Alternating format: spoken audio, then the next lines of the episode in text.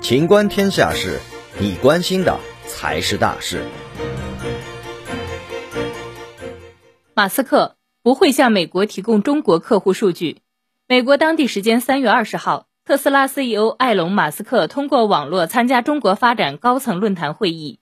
马斯克在会议上表示，特斯拉公司将不会向美国政府提供其车辆在中国或其他国家收集的数据。他表示。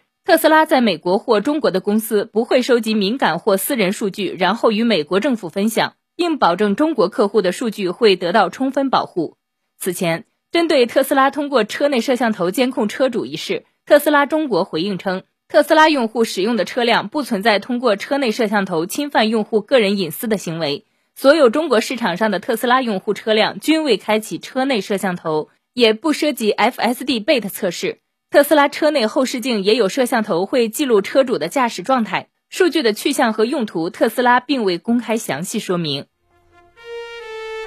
本期节目到此结束，欢迎继续收听《秦观天下事》。